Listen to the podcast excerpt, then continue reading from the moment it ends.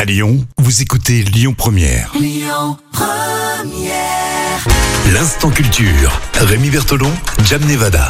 Alors c'est vrai que dans l'instant culture, Jam tous les jours à la même heure sur euh, Lyon Première nous parle de géographie, d'environnement, enfin de tous les sujets euh, liés à la culture. Et je crois que depuis lundi, tu nous as pas parlé d'histoire, il me semble. Non, hein. non, c'est vrai, oui. on Donc a- là, c'est l'occasion pour ce vendredi. Alors, Ah, tu veux nous parler du seigneur de Bayard. Oui, Pierre Terrail, hein, de son nom, seigneur de Bayard, qui était plus connu euh, sous le nom de Bayard ou du chevalier Bayard, Ah oui, chevalier Bayard, oui, effectivement. qui est né en 1475, euh, voilà, au château Bayard, dans le royaume de France, et qui est mort en 1524 euh, dans le Piémont. Alors, J'imagine qu'il est très courageux. Très courageux, oui. Et D'ailleurs, sa vie, elle est racontée par un de ses compagnons euh, d'armes, qui s'appelle Jacques de Maille, euh, dans un. C'est rigolo, ça, Jacques de Maille. Jacques de J'aime bien. Maille, ouais. Il n'y a que Maille qui C'est un peu ça, ouais. Et euh, il l'a justement raconté dans, dans un ouvrage qui s'appelle La très joyeuse et très plaisante histoire du gentil seigneur de Bayard. Le bon chevalier sans peur et sans reproche. Alors, j'ai pas vérifié s'il y avait un boulevard Bayard. Euh, Ah, à je, Lyon. je- je pense qu'il y a un boulevard euh, Bayard. Il y a une avenue, je crois. Oui, oui, il me semble. Alors, raconte-nous alors précisément l'histoire de ce fameux seigneur de Bayard. Bah, il est à l'origine du personnage qui symbolise les valeurs de la chevalerie euh, française à la fin euh, du Moyen Âge. Mhm.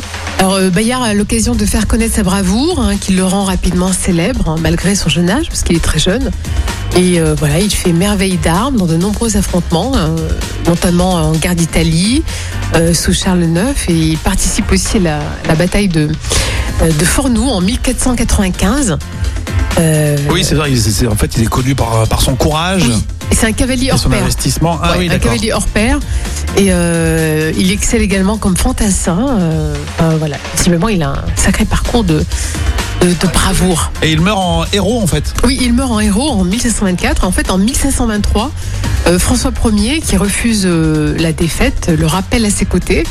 Et le 22 août, euh, les premières troupes italiennes qui franchissent les monts près de l'Italie, de, de Lyon, pardon, excuse-moi. Et Bayard, Oui, il- c'est- Ouais, parce que c'est la guerre Oui, parce que d'Italie, c'est mais ouais, c'est au niveau de la frontière italienne, Oui, voilà. euh, d'accord. C'est ça.